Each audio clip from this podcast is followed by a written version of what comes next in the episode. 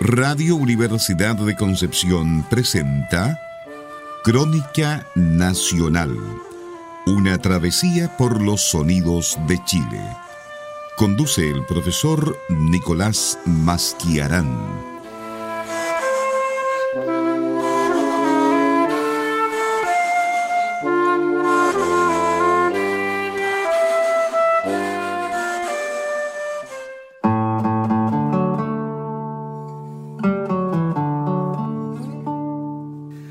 Durante algunas semanas dedicaremos este programa a reivindicar parte de nuestra memoria musical territorial. El Departamento de Música de la Universidad de Concepción cumple 60 años de existencia, seis décadas de larga y significativa presencia aportando a la creación y divulgación de la cultura musical, pero sobre todo a la formación de músicos y pedagogos que desde el Biobío han conseguido dejar huella en Chile y otros lugares del mundo. Este año celebramos nuestro sexagésimo aniversario compartiendo algunos retazos de nuestra historia, relatos, anécdotas, eventos y sobre todo música nos acompañarán hasta el mes de noviembre en este viaje a lo largo de las seis décadas que nos han traído hasta aquí. Esta es una invitación a recuperar y preservar en la memoria a hombres y mujeres notables y algunos poco conocidos hechos que nos han inscrito en la identidad cultural de los penquistas. Amigas y amigos de Radio Universidad de Concepción, sean muy bienvenidas y bienvenidos a esta muy especial serie de Crónica Nacional en el 95.1 FM y en www.radioudec.cl nuestra señal online. Departamento de Música UDEC, 60 años de amor por el arte.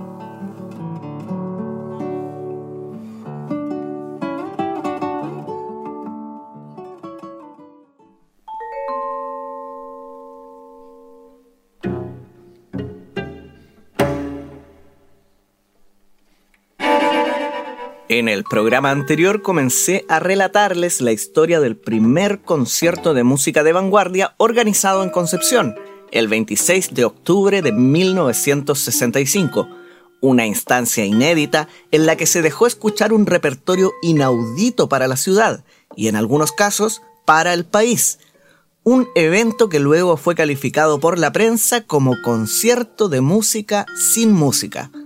Revisemos algunas de las descripciones e impresiones sobre lo que ocurrió ese día. Según Miguel Aguilar, pudieron verse situaciones como globos elevándose al levantar la tapa del piano que luego eran reventados a pinchazos, o una versión reducida del 4 minutos 33 segundos de John Cage titulada, para la ocasión, El Minuto y Medio según el compositor, la audiencia recibió estos gestos de nueva música con desconcierto y una actitud rotundamente parca. Incluso algunos se levantaron y retiraron de un aula magna que en principio se encontraba repleta. Eso al menos hasta que un afortunado accidente vino a salvar la jornada. En una entrevista a Gonzalo Gamboa, ex programador de Radio Universidad de Concepción y en ese entonces estudiante de música, nos comentó que el concierto había sido literalmente un desastre. Entre otras cosas, recuerda que Aguilar le había solicitado una grabación de la Quinta Sinfonía de Beethoven que hizo reproducir a doble velocidad desde un parlante bajo el piano mientras improvisaba acordes en el instrumento. Fue en ese momento que cayó la tapa del piano, consiguiendo que quienes todavía permanecían en la sala estallaran en risas y desde ahí en adelante comenzaran a vitorear cada cosa que ocurría sobre el escenario. La experiencia pasó rápidamente de un desastroso fracaso musical a un exitoso show de comedia que vino a salvar la jornada y que paradojalmente consiguió que esta música, por primera vez escuchada en Concepción, pudiera ser tomada con interés y seriedad. El sábado 30 de octubre siguiente, Miguel Aguilar dictó su anunciada conferencia en el mismo escenario del concierto. Allí explicó el razonamiento detrás de las obras. Algunos días más tarde se pudo leer este esperanzador comentario en una carta enviada por Tulio García a Diario El Sur.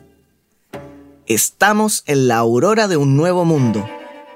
¿No se creyó usted por un momento mientras escuchábamos la grabación, volando por el espacio junto a algunos de los astronautas? Tal vez el espacio también tenga su música, su sinfonía. Tal vez esa música venga de galaxias lejanas y las naves espaciales dotadas de receptores más potentes deleiten a sus viajeros con melodías no escuchadas por el oído humano hasta ahora Quizás se nos ha ofrecido una anticipación de ellas. Esa es la misión del artista, abrir nuevas rutas cual legendario adelantado.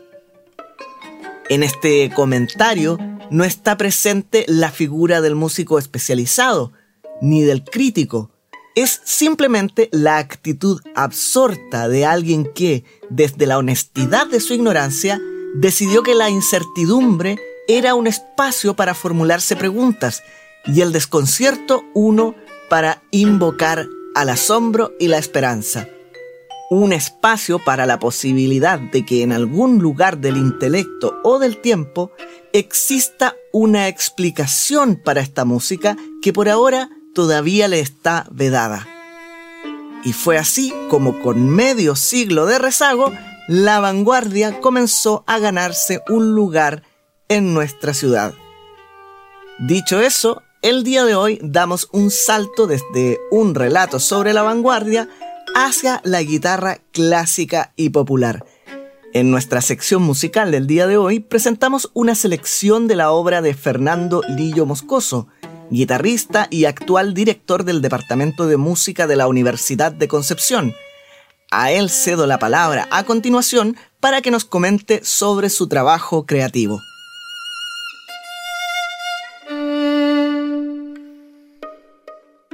Hola Nicolás, te quiero agradecer la invitación a tu programa y bueno, hablar un poco de, de estos temas. Básicamente son tres grupos, uno el Estudios Simples, luego un tema de, que es una versión de Patricio Mans del tema Bandido. Y finalmente un tema de mi autoría que es Desembocadura. El estudio simple es básicamente, eh, son como una especie de croquis cuando uno hace un dibujo más grande, hace pequeños bocetos chiquititos en el fondo trata de compensar o eh, sintetizar, mejor dicho, eh, algunas ideas. Yo le llamo estudio porque es la palabra que se usa como para clasificar ese tipo de composiciones que están como en, a medio camino entre una cosa y otra. Muchos tienen que ver con eh, cosas que son propias de la guitarra, algunos acordes o combinaciones de acordes, también posiciones fijas que, por ejemplo, Héctor Villalobos la usaba mucho. Es decir, tú tienes una un acorde en la guitarra y ese simplemente lo vas moviendo de lado. Eh, Violeta Parra también lo hacía mucho. Otros también de esos grupos de estudio que otros tienen que ver, como te decía, con efectos. Y así en general eh, se tratan esos estudios simples. El tema Bandido es un tema que fue versionado, ¿cierto? Eh, hace bastante años, creo que ese lo tocamos también en el teatro varias veces, después del año 2012. También recuerdo haberme comunicado con el mismo Patricio Mans, que es el autor del tema Bandido. Y le pareció bien, seguramente tenía el... Me había dicho que en vez de, la flauta usara una trompeta, me acuerdo que me dijo. Pero claro, lo que tenía en ese momento era la ayuda de Gabriela Godoy, nuestra colega de flauta, que ya hizo la parte melódica es una versión bastante interesante desde mi punto de vista. Usa vibráfono además, bueno, la guitarra, ¿cierto? Y también eh, contrabajo, aparte de la flauta que te decía. El tema de desembocadura es, yo creo que es de los últimos, es un tema mucho más extenso, al contrario de los estudios simples. Ahí hay un poquito más de desarrollo. Eh, siempre se va, todas las cosas, al menos estas tres cosas que, que te he nombrado, siempre parten de la base de la guitarra, es decir, la guitarra es como para el director de orquesta el piano. Ya aquí todo parte, parte de la guitarra. Y claro, desembocadura es, eh, son tres temas en realidad, este es el último.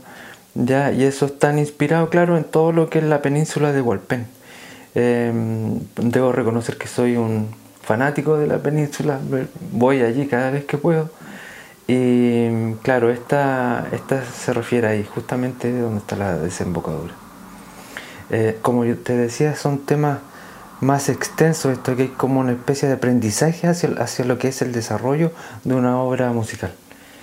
Porque siempre hay mejores versiones. Eso, es como el aprendizaje en el fondo que uno va adquiriendo con el tiempo. Creo que ese tema sintetiza bastantes cosas, este último, el desembocadura. Dejo entonces con ustedes los cinco estudios simples, el primero de ellos sin título y los siguientes denominados Mangoré, Caminante, Check Engine y Pixeles.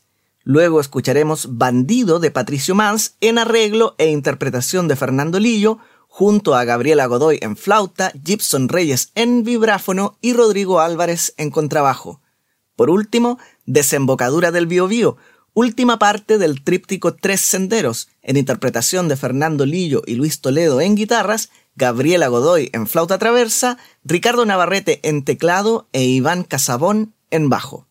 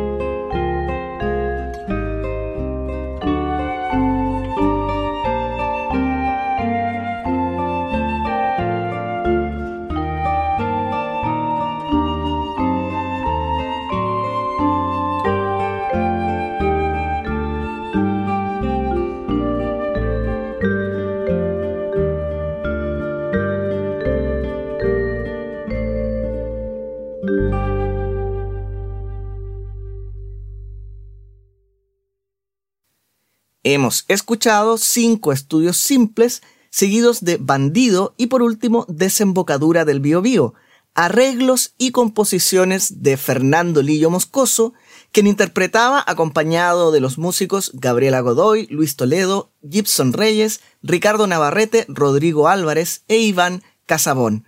La primera serie de obras puede encontrarse en el SoundCloud de El Creador, mientras que Bandido está contenida en su disco Neo Folklore y Nueva Canción Chilena, Versiones para Guitarra, del año 2012 y Desembocadura, la última pieza, en el álbum Imágenes Sonoras del año 2016. Ambos discos son proyectos financiados por la Vicerrectoría de Investigación y Desarrollo de la Universidad de Concepción. El día en que realizamos la grabación para este programa, consulté a nuestro invitado de hoy, Fernando Lillo Moscoso, en su calidad de director del Departamento de Música, cuál era la relevancia de celebrar estos 60 años de vida que actualmente cumple nuestra unidad. Antes de despedir el programa de hoy, quiero compartir con ustedes su respuesta. A ver, eh, una buena pregunta. Tiene bastante relevancia porque, y para mí personalmente, ha sido muy significativo. Me he dado cuenta que hay aquí un grupo de colegas que aman lo que hacen, eh, les gusta mucho, se desenvuelven muy bien me he dado cuenta que es un grupo humano bastante especial y lo que mm, siempre me gusta pensar es que estamos todos unidos por la música. Es significativo además porque creo que nos podemos ir desarrollando como departamento e, e, ir teniendo metas cada día un poquito más grandes. Es decir, ir creciendo como departamento. Y como yo siempre digo, el departamento somos las personas que estamos aquí y quizás no tanto la infraestructura que igual sirve eh, bastante. Pero esa, creo que ese, eso es reconocer el trabajo de mis colegas aprovechando este momento y desear un buen futuro para el Departamento de Música. Así entonces despedimos nuestra crónica nacional del día de hoy. Pero quédese en compañía de Radio Universidad de Concepción en el 95.1 FM y en www.radiodec.cl, nuestra señal online, porque ya viene música chill out, luego el concierto nocturno y más tarde, como siempre, la programación especial de trasnoche que el equipo de nuestra radioemisora prepara muy especialmente para todos y todas ustedes. Tengan muy buenas noches.